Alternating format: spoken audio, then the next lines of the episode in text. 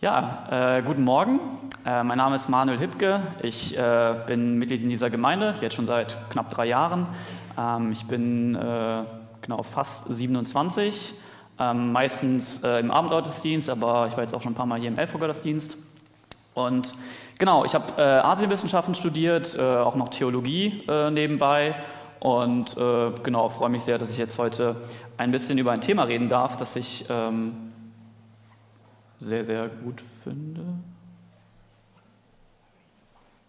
Also es wird sowieso aufgenommen, aber okay. ähm, genau, über ein Thema reden möchte, ähm, das uns alle beschäftigt und das ähm, ja, jeden irgendwo äh, im, im, Alltag auch äh, immer wieder an, äh, bei jedem anzutreffen ist. Und das war das Thema Freiheit. Und als ich über das Thema Freiheit äh, mir Gedanken gemacht habe, kam mir ein, ein Beispiel direkt in den Kopf, das wahrscheinlich den wenigsten Leuten erstmal in den Kopf kommt. Äh, und zwar habe ich an Klettern gedacht. Und äh, besonders habe ich an einen Mann gedacht, und zwar an einen Mann namens Alex Honnold, ähm, der vor knapp fünf Jahren war es, diese Wand, die wir dort sehen, ähm, hochgeklettert ist.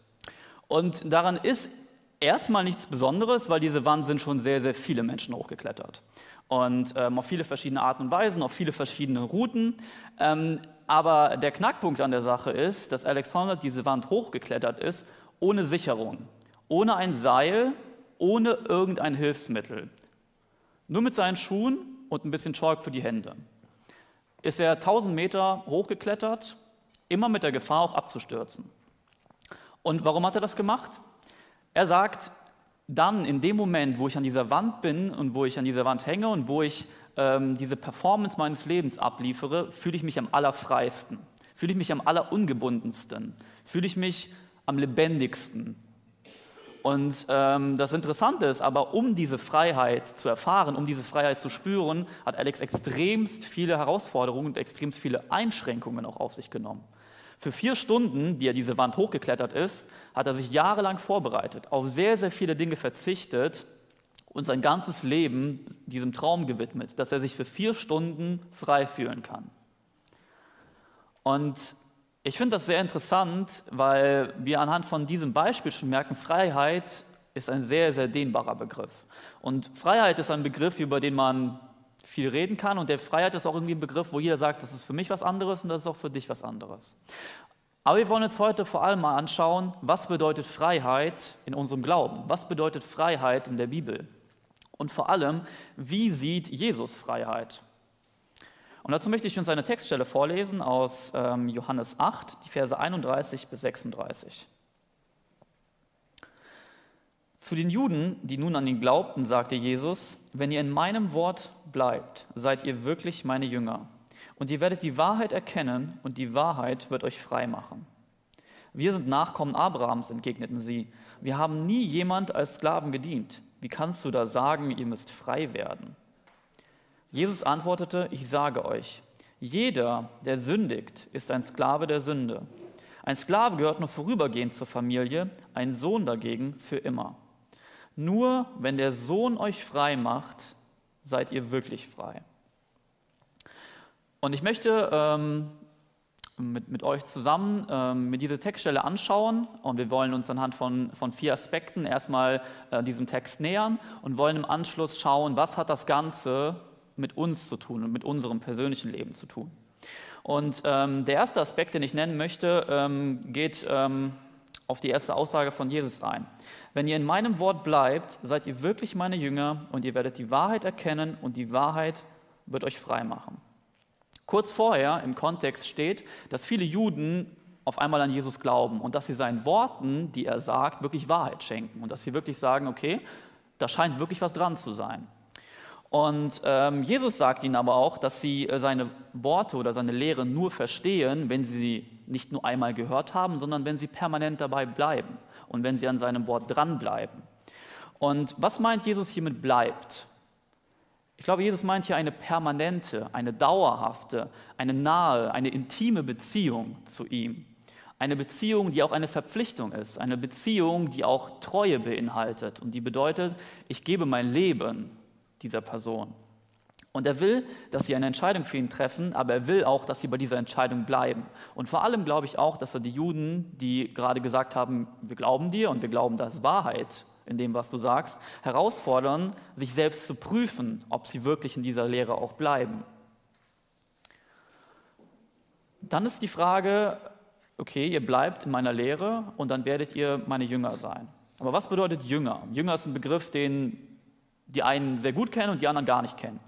Ähm, Jünger bezeichnet einen Anhänger, der die an ihn weitergegebene Lehre annimmt und sie als Richtschnur und als Grundlage für sein Leben auch benutzt. Es ist also nicht nur jemand, der sagt, die Lehre ist toll, aber ich lebe dann nicht danach, sondern er findet die Lehre gut und er versucht auch, diese Lehre wirklich zu leben, in seinem Leben wirklich anzuwenden. Man kann zum Beispiel sagen, ich denke, es ist richtig toll, Menschen zum Essen einzuladen und gastfreundlich zu sein und äh, mich um sie zu kümmern, aber es nie machen. Aber ein Jünger, der sagt, hey, ich bejahe diese Lehre, ich finde das richtig gut, diese Gastfreundschaft, bei dem bleibt es nicht nur bei, ich finde das gut, sondern der versucht das auch zu tun. Es geht nicht darum, dass das perfekt macht, es geht auch nicht darum, dass das jeden Tag macht, aber er versucht ein Leben zu leben und sein Leben daran zu orientieren, diesem Grundsatz zu folgen. Aber was zeichnet ein Jünger noch aus? Ein Jünger zeichnet es auch aus, dass er seine Heimat, sein Zuhause und vor allem sein altes Leben verlässt. Und ähm, damals war es so, die großen Lehrer, die Rabbiner sind sehr häufig umhergezogen. Und dadurch haben sie ihre Jünger, ihre Anhänger auch dazu aufgefordert, mit ihnen zu ziehen und das alte Leben komplett hinter sich zu lassen und ihnen vollkommen äh, zu folgen. Warum sollte man das tun? Warum sollte man sein altes Leben zurücklassen? Und ich glaube, die Juden damals und die Jünger auch damals haben es getan, weil sie erkannt haben, ähm, bei diesem Mann ist Wahrheit, bei diesem Mann ist Freiheit. Und diese Freiheit möchte ich kennenlernen. Und ich möchte sie kennenlernen, indem ich an diesem Mann dranbleibe. Und ich glaube, damals wie heute sind wir alle auf der Suche nach Wahrheit und nach Freiheit und machen uns immer wieder auf die Suche danach, sie irgendwo zu finden. Und Jesus sagt ihnen, wenn ihr in meinem Wort bleibt, dann werdet ihr die Freiheit und werdet ihr die Wahrheit erkennen. Was sagen die, ähm, die Juden darauf? Wir kommen zum zweiten Aspekt. Sie sagen, wir sind Kinder Abrahams, wir haben nie einem anderen Herrn gedient. Wie kannst du da sagen, ihr müsst frei werden? Abraham, ein Mann aus dem Alten Testament, äh, ist jemand, dem Gott ein Versprechen gegeben hat. Ein Versprechen, dass er ihm einen Sohn geben wird und dass aus diesem Sohn, aus diesem Nachkommen ein ganzes Volk entstehen wird. Und durch dieses ganze Volk möchte Gott die ganze Welt segnen und möchte im Endeffekt die ganze Welt retten. Und Jesus ist derjenige, der auch aus diesem Volk kommt, der auch ein Jude ist. Und die Juden sehen sich als diese Nachkommen und sagen von sich, wir sind auserwählt. Wir wissen, wie man gut lebt. Wir wissen, was die richtigen Gesetze sind. Wir wissen, was der richtige Lebensstil ist. Wir haben die richtigen Traditionen und wir können alle anderen äh, darin lehren, auch das richtige Leben zu leben. Und ähm, er zeigt, Gott zeigt ihnen auch, indem er ihnen all das gibt, Gesetze, Traditionen und so weiter und so fort, wie man ein gutes Leben äh, führen soll. Ähm, und sie sagen dann aber auch daraufhin, wir halten uns von all dem ganzen Bösen, von dem ganzen Falschen, von den ganzen anderen Menschen und von diesen ganzen Sündern fern. Und wir versuchen richtig gut zu leben. Und ähm, jetzt kommt da jemand und sagt uns, wir müssen frei werden. Warum müssen wir frei werden? Wir haben doch schon alles. Wir haben die Wahrheit, wir haben die Freiheit, wir haben die Lehre. Wir leben doch ein gutes Leben. Wie kannst du da sagen, dass wir frei werden müssen? Und die Juden, die es kommt nicht so ganz aus dem Kontext, ob jetzt die äh, gemeint werden, die jetzt schon geglaubt haben oder auch nicht. Aber trotzdem, sie kommen auf einmal so ins Zweifeln. Redet der Mann wirklich die Wahrheit? Redet er wirklich von Freiheit? Ist das nicht vielleicht auch irgendein, irgendein dahergelaufener Lehrer? Und sie lehnen Jesus ab. Und sie lehnen ihn ab, indem sie sagen, wir sind nicht frei. Und damit kommen wir zum dritten Aspekt. Jesus Antwort. Jesus antwortete, ich sage euch, jeder, der sündigt, ist ein Sklave der Sünde. Und hier ist es, glaube ich, ganz wichtig, erstmal den Begriff Sünde nochmal zu definieren oder ein bisschen zu erklären, weil Sünde ist so ein Alltagsbegriff geworden, dass er, glaube ich, seine ursprüngliche Schärfe und sein äh, ursprüngliches Gewicht häufig verloren hat. Ähm, wir sagen heute, oh nein, ich habe eine süße Sünde begangen und ich habe ein großes Stück Sahnetorte gegessen. Oder ich habe falsch geparkt und jetzt bin ich ein Parksünder. Also auf dem Niveau ist häufig so das Verständnis davon, was Sünde ist. Aber ich glaube, Sünde ist ähm, vor allem, dass wir gegen jemanden, der über uns steht, ähm, schuldig werden. Und zwar durch eine Handlung, durch eine Haltung oder auch durch einen Gedanken, durch irgendetwas, was wir tun. Und was ich, glaube ich, auch sehr wichtig finde, ist, dass jede Sünde auf zwei Ebenen auch funktioniert. Sie ist in allererster Linie immer auch und immer zuerst eine Sünde auch gegen Gott. In zweiter Instanz erst ist sie auch eine Sünde gegen andere Menschen oder gegen uns selber. Wenn ich zum Beispiel äh, meine Mutter anlüge, dann sündige ich in erster Linie gegen Gott und gegen seine Gebote, weil Gott mir gesagt hat, du sollst erstens nicht lügen und zweitens sollst du äh, deinen Vater und deine Mutter ehren, indem du ihnen zum Beispiel die Wahrheit sagst. In zweiter Linie sündige ich aber auch gegen meine Mutter, weil ich ihr nicht die Wahrheit sage und äh, weil ich sie dadurch verletze.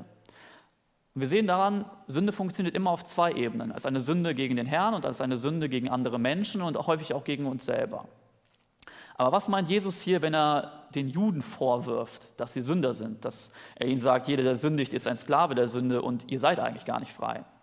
Ich meine, sie sind doch die Nachkommen von Abraham. Sie haben die ganzen Gesetze, sie haben die ganzen Traditionen, sie haben die ganzen Ordnungen, sie leben doch ein gutes Leben, sie wiegen sogar Kümmel und Knoblauch und so weiter ab. Sie sind doch eigentlich, sie leben doch eigentlich ein sehr, sehr gutes Leben. Ähm, sie sind sehr darauf bedacht, anders zu sein und sich halt von diesem ganzen Bösen in der Welt abzugrenzen und ja nichts damit zu tun zu haben. Ähm, aber ich glaube, Jesus zeigt ihnen hier zwei Dinge, wo sie auch sündigen. Das eine ist Stolz und das andere ist, dass sie ihre Sünde nicht anerkennen. Ich werde das ähm, genau ein bisschen erklären, was ich damit meine. Ähm, die Juden denken, sie wissen, wie das Leben funktioniert. Sie kennen das Gesetz auswendig, ähm, sie wissen, was sie tun müssen, sie wissen, wie sie sich verhalten müssen, aber das führt dazu, dass sie sehr schnell und sehr häufig sehr stolz und auch sehr arrogant werden und sagen, wir haben die Wahrheit. Ihr seid alle raus und ihr seid alle schlecht, aber wir sind richtig toll. Und ähm, sie Sie geben sich ihren Status und ihren, äh, ihren, ihren, ihr, ihr religiöses Wohlbefinden vor allem dadurch, dass sie sich mit anderen Menschen vergleichen und sagen, also meine kleinen Sünden nicht so schlimm, weil der da hinten, der ist nämlich viel, viel schlimmer. Und der da hat nämlich viel, viel mehr Blödsinn gemacht. Ich hingegen bin ein guter. Und ähm, trotzdem ähm, wirft ihnen Jesus hier vor, ihr seid auch Sünder, auch wenn ihr so stolz seid und eigentlich meint, ihr seid total tolle Menschen. Und im zweiten Schritt ähm, kreidet er ihnen an, dass sie ihre Schuld, die da ist, nicht einsehen. Denn auch gerade die Pharisäer und die Juden müssen wissen, dass sie das ganze Gebote, die ganzen Gebote und die ganzen Gesetze nicht perfekt einhalten können. Sie sehen es immer wieder. Sie spüren es auch in ihrem Herzen, wenn böse Gedanken kommen. Aber sie wollen es nicht einsehen und sie wollen vor allem nicht, dass andere Menschen das merken weil sie vor anderen Menschen halt gut dastehen wollen. Und ähm, sie beharren darauf, dass sie unschuldig sind und sie beharren darauf, dass sie besser sind als andere. Und sie sehen nicht ein, dass sie vor Gott demütig sein sollen und bekennen sollen, dass auch sie Sünder sind. Und anstatt auf ihre eigene Sünde zu schauen, schauen sie lieber auf die Sünde von anderen Menschen. Aber wir kommen zum vierten Aspekt, ähm, indem Jesus sie nicht einfach mit dieser Anschuldigung im Regen stehen lässt, sondern ihnen auch sagt, was sie ändern sollen oder was er für sie ändern möchte. Und in dem vierten Aspekt sagt Jesus zu ihnen, nur wenn der Sohn euch frei macht, dann seid ihr wirklich frei. Und Jesus sagt zu den Juden, dass ihnen ihre Nachkommenschaft, dass sie zu diesem Volk gehören, ihre Gesetze, ihre Traditionen, dass ihnen all das nichts bringt. Denn auch wenn sie wissen, was sie tun sollen, sie tun es doch immer wieder nicht. Sie alle haben gesündigt und sie alle leben nicht in Freiheit, auch wenn sie das nicht anerkennen wollen. Und in ihrem Leben, am Leben der Juden und vor allem auch am Leben der Pharisäer, zeigt sich, dass selbst die besten Menschen tief in sich böse sind und verkommen sind. Und an ihrem, zeigt, an ihrem, Leben zeigt sich auch, dass gerade die Menschen, die, die meinen, dass sie besonders nahe an Gott dran sind, sehr, sehr schnell und sehr, sehr häufig auch in der Gefahr stehen, stolz zu werden und arrogant zu werden und auf andere Menschen herabzuschauen und sich zu vergleichen und zu sagen, ich weiß, wie es besser funktioniert und ich bin ja nicht so schlimm wie Bruder oder Schwester XY. Aber Jesus sagt zu ihnen, ich möchte euch dennoch den Weg der Freiheit geben, denn ich bin die Freiheit. Aber was bedeutet das? Freiheit bedeutet, glaube ich, zwei Sachen. Zum einen, dass Jesus uns sagt, wir müssen frei werden von den Sünden und von der Schuld, die wir begangen haben. Das ist der eine Punkt. Aber Freiheit bedeutet auch, dass wir in einem Leben in Freiheit leben, in einem Leben ohne Sünde, dass wir versuchen, ohne Sünde zu leben. Freiheit bedeutet nicht, dass wir das einmalig tun und danach ist alles okay und ich kann mein Leben genauso weiterleben, wie ich das immer gemacht habe, sondern Freiheit bedeutet auch, dass ich das, dass ich das wirklich annehme und dass ich erkenne, dass ich in meinem Leben Sachen auch verändern muss. Und ähm, Jesus bietet ihnen zuerst einmal an, ihre begangene Schuld, das, was sie getan haben, zu tragen und dafür zu bezahlen. Und es ist, ähm, er macht das hier am Beispiel von, von einem Sklaven und von einem Sohn. Und ähm, ich möchte das Beispiel von dem Sklaven aufgreifen. Wenn damals zum Beispiel ein Sklave gearbeitet hat für seinen Herrn, zum Beispiel mit einem Pflug, war auf dem Acker unterwegs und hat Furchen gezogen, ähm, damit der Acker ähm, gedeihen kann, damit man ihn bewässern kann, damit darauf Sachen wachsen. Und er hat diesen Pflug zerstört dann hat sein Herr Möglichkeiten, was er jetzt tun kann. Er kann zum einen sagen, ich bestrafe dich und ich kann dich sogar töten. Er kann aber auf der anderen Seite auch sagen, ich bezahle das, was du kaputt gemacht hast. Denn es ist ein Schaden entstanden und irgendjemand muss diesen Schaden bezahlen. Der Sklave kann mit nichts bezahlen, weil er hat nichts. Er gehört vollkommen seinem Herrn. Aber trotzdem sagt, kann dieser Herr auch sagen, ich bezahle diese Schuld. Ich bezahle diesen Pflug und ich bezahle, was du Falsches getan hast und du darfst in meinem Haus weiterleben und du darfst sogar zu einem Sohn werden. Aber der Punkt ist, dass jemand muss für diesen Schaden und muss für dieses Vergehen bezahlen. Und genau das bietet Jesus ihnen an. Ich bezahle für das, was ihr begangen habt in der Vergangenheit. Und ich gebe euch die Freiheit, ähm, in, dieser, ähm, in, diesem, in diesem Leben ähm, weiterzukommen. Und er befähigt sie auch, weiterzukommen und weiter darin zu kommen, das Böse zu hassen und das Gute zu tun. Und er fordert sie auf, erkennt eure Sünde, erkennt, dass ihr nicht perfekt seid, auch wenn ihr alle Gebote auswendig kennt, auch wenn ihr alle Traditionen kennt, auch wenn ihr noch so toll nach außen wirkt, erkennt, dass ihr Sünder seid. Euer Stolz, den ihr habt, der muss zerbrechen. Und ihr müsst umkehren und bereit sein für ein verändertes Leben mit mir. Ich will das ganz kurz zusammenfassen und dann äh, gehen wir zum, äh, zum nächsten Teil über. Jesus sagt, wenn ihr in meiner Lehre bleibt, dann werdet ihr die Wahrheit erkennen. Was ist die Wahrheit? Sie sollen die Wahrheit erkennen, dass sie Sünder sind. Sie sollen erkennen, ähm, dass nur Jesus und nur er alleine derjenige ist, der sie wirklich frei machen kann. Und ihr Stolz soll zerbrechen und sie sollen es anerkennen und sie sollen ihn um die Freiheit bitten, die nur er ihnen geben kann. Und als Konsequenz sagt Jesus, für ihn gebe ich euch ein verändertes Leben, ein Leben in Freiheit. Und Jesus definiert also diese Freiheit als eine Freiheit von Sünde, als eine Freiheit von begangenen Sünden, aber auch als eine Freiheit von Sünde in meinem Leben, das noch kommt. Jetzt so die Frage, was hat dieser Text mit uns zu tun? Und ähm, was, was können wir daraus lernen? Und ich habe dafür ähm, drei Punkte, die ich glaube, die wir auch ähm, sehr gut auf unser Leben anwenden können, egal ob wir schon sehr lange im Glauben sind oder ob wir noch gar nicht im Glauben sind oder ob wir ganz kurz, äh, vor kurzer Zeit ähm, zum Glauben gekommen sind. Die erste Anwendung ist eine Frage. Eine Frage, was für ein Jünger bist du? Was für ein Jünger sind wir? Was für ein Jünger wollen wir sein?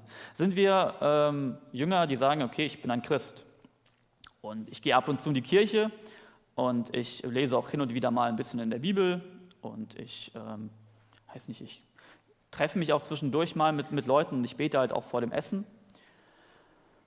Ja, okay, ja, doch, ich schaue trotzdem mir hin und wieder Pornos an. Ja, okay, ich lästere auch zwischendurch über meine Nachbarn oder über meine Freunde. Ja, okay, ich kann vielleicht meinen Eltern immer noch nicht vergeben für das, was sie mir ähm, angetan haben. Aber wer bist du, dass du mir meinen Glauben absprechen kannst und dass du mir überhaupt ein schlechtes Gewissen machst? Du bist nicht mein Richter. Aber Jesus fordert uns dazu auf, in seiner Lehre zu bleiben und konsequent in dieser Lehre zu bleiben. Und es ist nicht so, dass du einmal in der äh, oder dass wir einmal in der Vergangenheit eine Entscheidung getroffen haben und jetzt können wir machen, was wir wollen. Sondern dieses bleibt, bleibt in meiner Lehre bedeutet auch, dass wir eine permanente, eine dauerhafte eine intime, eine nahe Beziehung zum Herrn führen und dass wir eine Verpflichtung eingegangen sind, dass wir versuchen, treu ihm gegenüber zu sein. Und es geht auch darum, dass wir lernen, an Jesus dran zu bleiben und seine Lehre kennenzulernen, damit die Wahrheit in unser Leben kommt und uns die Wahrheit dazu anleitet, auch Dinge aus unserem Leben zu entfernen, die ganz offensichtlich nicht gut sind. Und die Frage ist, sind wir Sklaven, die nur zwischendurch mal in die Gemeinde gehen, um da entweder zu arbeiten, indem wir Dienste erledigen, oder zu konsumieren? Oder sind wir Söhne und Töchter, die in diesem wunderschönen Haus Gottes ein Apartment haben? Und vielleicht sagst du auch, okay, ich bin ein, ich bin ein aufgeklärter, ich bin ein, ein, ein, tolerant, ein toleranter Mensch, ich habe noch nie was wirklich Schlimmes gemacht und ähm, ich lebe mit gesundem Menschenverstand, ich versuche für das Allgemeinwohl da zu sein, ich möchte anderen helfen. Aber die Frage ist, selbst wenn du versuchst, ein gutes Leben zu leben, merkst du wahrscheinlich auch, dass du das immer wieder nicht hinbekommst. Und du merkst immer wieder, dass du Böses tust, dass du falsche Gedanken hast, dass du falsche Haltungen in deinem Leben hast, dass du andere Menschen verletzt und dass du dich selber verletzt. Und dass auch wenn du gut sein willst, auch wenn du wirklich Gutes tun willst, dass du es trotzdem immer mal wieder nicht hinbekommst. Und dass du viele Dinge, die du eigentlich gerne lassen würdest, dass du sie nicht lässt, sondern dass du immer wieder sie tust. Und ich möchte, ich möchte dich, ich möchte uns alle herausfordern, uns mit der Lehre von Jesus mehr und mehr zu beschäftigen, damit diese Wahrheit, die der Herr in seinem Wort zu uns spricht, immer mehr ein Teil von uns wird. Und dass wir mehr und mehr lernen, in dieser Freiheit zu leben und dass er uns mehr und mehr dabei hilft.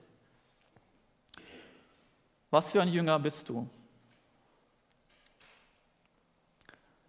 Die zweite ähm, Anwendung ist ähm, eine Aufforderung auch an uns alle zur Selbstprüfung.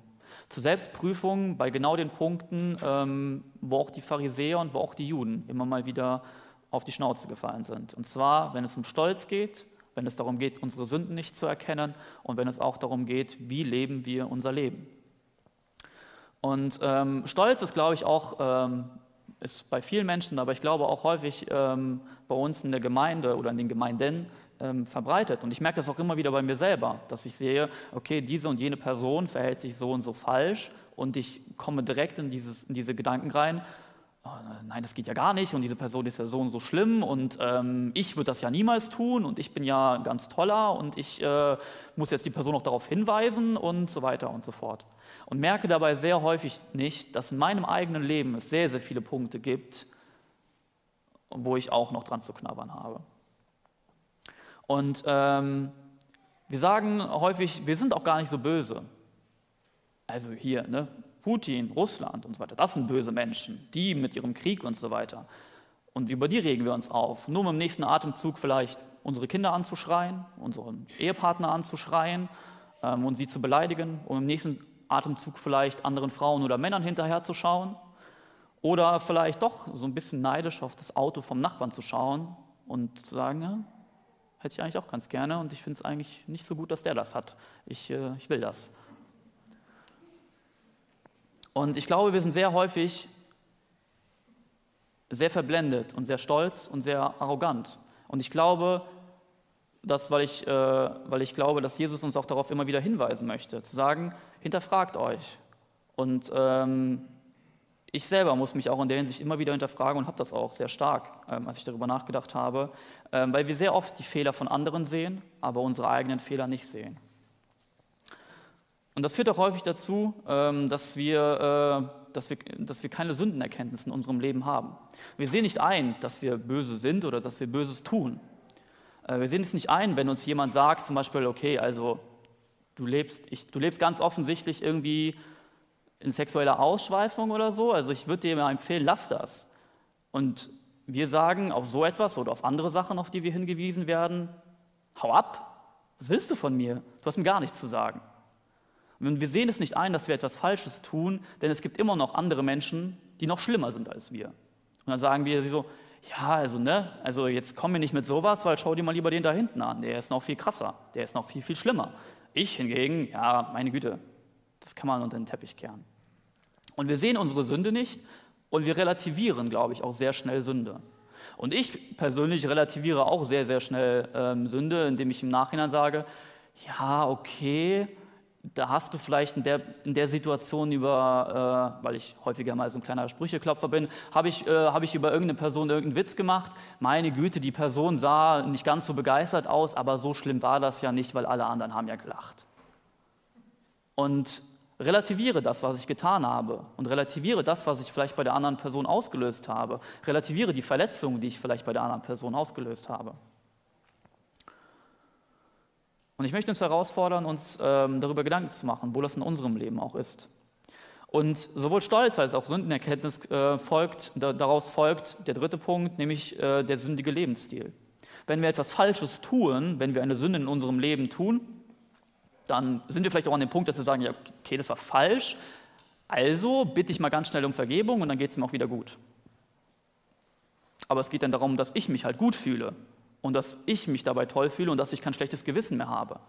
Aber die Sünde selber, die finde ich eigentlich immer noch nicht so schlecht. Und deswegen tue ich diese Sünde trotzdem immer wieder und falle immer wieder an dieser Sünde, weil ich nicht wirklich erkenne, wie böse die Sünde ist und weil ich nicht lerne, Sünde wirklich zu hassen und wirklich das Gute zu tun. Und ähm, wir können behaupten, dass wir, ähm, dass wir zur Gemeinde gehören, dass wir uns mit all dem, was da gesagt wird, gut identifizieren. Aber wenn sich das nicht in unserem Leben zeigt, dann ist das Schall und Rauch. Und wir können behaupten, dass wir Jesus mehr lieben, aber wenn unser Leben zeigt, dass wir ganz offensichtlich Geld viel, viel mehr lieben als ihn, dann ist alles, was wir vorher gesagt haben, Quatsch. Und ich möchte uns einfach herausfordern, uns, uns selber zu prüfen ähm, und uns zu fragen, wenn Jesus uns am Kreuz befreit hat, zeigt sich das wirklich in unserem Leben? Zeigt sich das in deinem Leben oder in meinem? Führst du ein Leben, in dem du fortlaufend sündigst und Böses tust, und, äh, Böses tust? Ein Leben, in dem es sich eigentlich nur um dich dreht und wo du anderen Leuten immer mehr schadest? Kämpfst du vielleicht auch seit, keine Ahnung, seit Jahren mit denselben Problemen, einfach nur, weil du die Sachen nicht loslassen willst, weil du nicht wirklich erkennen willst, dass sie falsch sind und weil du nicht wirklich das Böse hassen möchtest. Machst du in deinem Leben langsam, aber kontinuierlich Fortschritte. Es geht nicht darum, dass wir alles auf einmal können oder dass wir auf einmal perfekt sind und dass wir auf einmal ähm, die Meister des Lebens sind. Aber machen wir langsam, kontinuierliche Fortschritte in unserem Leben mit dem Herrn. Und eine letzte Frage, siehst du die Freiheit Gottes als etwas Gutes oder denkst du, sie schränkt dich eigentlich nur vollkommen ein in deinem Leben?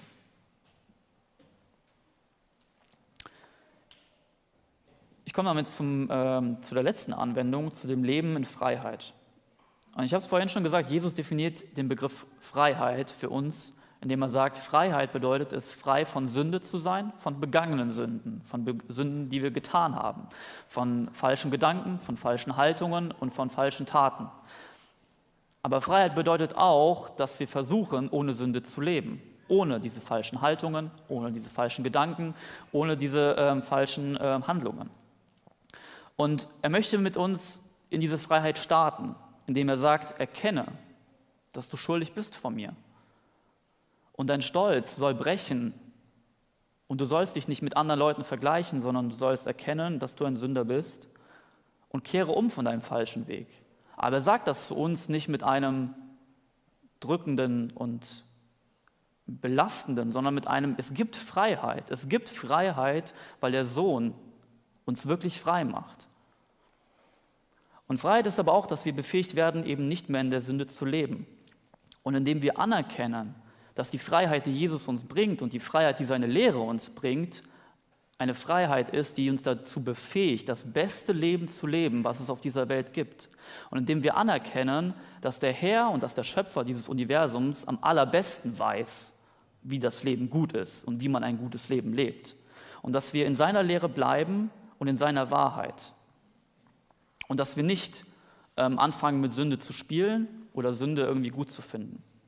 Und ich möchte ja, uns einfach dazu herausfordern, immer wieder neu unser Leben Gott zu geben. Vielleicht das erste Mal, vielleicht auch zum wiederholten Male und jedes Mal aufs Neue umzukehren zu diesem Jesus, der uns wirklich wahre Freiheit versprochen hat, der gesagt hat, breche mit Sünde in deinem Leben und zwar radikal. Aber der auch sagt, du musst das nicht alleine machen. Es gibt Menschen um dich herum, es gibt eine Gemeinde um dich herum, die mit dir zusammen diesen Weg geht. Und du bist kein Einzelkämpfer, du musst nicht alleine diese Lasten tragen und du musst nicht alleine dich durchs Leben kämpfen, sondern es gibt viele Menschen, auch in dieser Gemeinde, ähm, die dir helfen werden und die dir zur Seite stehen. Ich komme zum Abschluss. Am Kreuz, an diesem Kreuz ist Jesus, der Herr des Universums und unser König, gestorben. Und er ist grausam gestorben und er ist qualvoll gestorben. Damit wir alle erkennen, ähm, dass wir Sünder sind. Und damit unser Stolz so zerbricht, wie sein Körper an diesem Kreuz zerbrochen ist. Und wenn wir nicht erkennen, dass wir stolz sind, dass wir böse Menschen sind und dass wir immer wieder dazu tendieren, dann kann die Wahrheit in unserem Leben auch keinen Raum finden. Aber der Sohn verspricht uns diese Freiheit, dass wir wirklich frei werden, aber dass wir nur durch ihn frei werden. Und wir sind nicht frei, weil wir in die Gemeinde gehen. Wir sind nicht frei, weil wir hin und wieder in der Bibel lesen. Wir sind nicht frei, wenn wir Lobpreis machen oder wenn wir Gutes tun oder wenn wir für Menschenrechte demonstrieren. Wir sind nur frei, wenn der Sohn uns wirklich frei macht. Und wenn er uns von unserer begangenen Schuld befreit und wenn er uns auch dazu befähigt, in Freiheit von dieser Schuld zu leben. Und wir alle, wir stehen vor diesem Berg. Wir stehen vor diesem Berg des Lebens. Und wir müssen diesen Berg irgendwie erklimmen. Aber Freiheit bedeutet nicht, dass wir wie Alex Honnold das Ganze ohne Sicherung machen müssen. Denn ein Leben ohne Jesus ist im wahrsten Sinne des Wortes lebensgefährlich sondern wenn unser Stolz bricht, dann erkennen wir auch, dass wir es ohne Hilfe diesen massiven Berg nicht hochschaffen. Und wenn unser Stolz bricht, dann erkennen wir auch, dass wir umkehren müssen und dass wir die Freiheit brauchen, die Jesus uns schenkt. Und Jesus nimmt uns zum einen den Ballast, diesen ganzen fetten Rucksack und sagt, den kannst du unten lassen.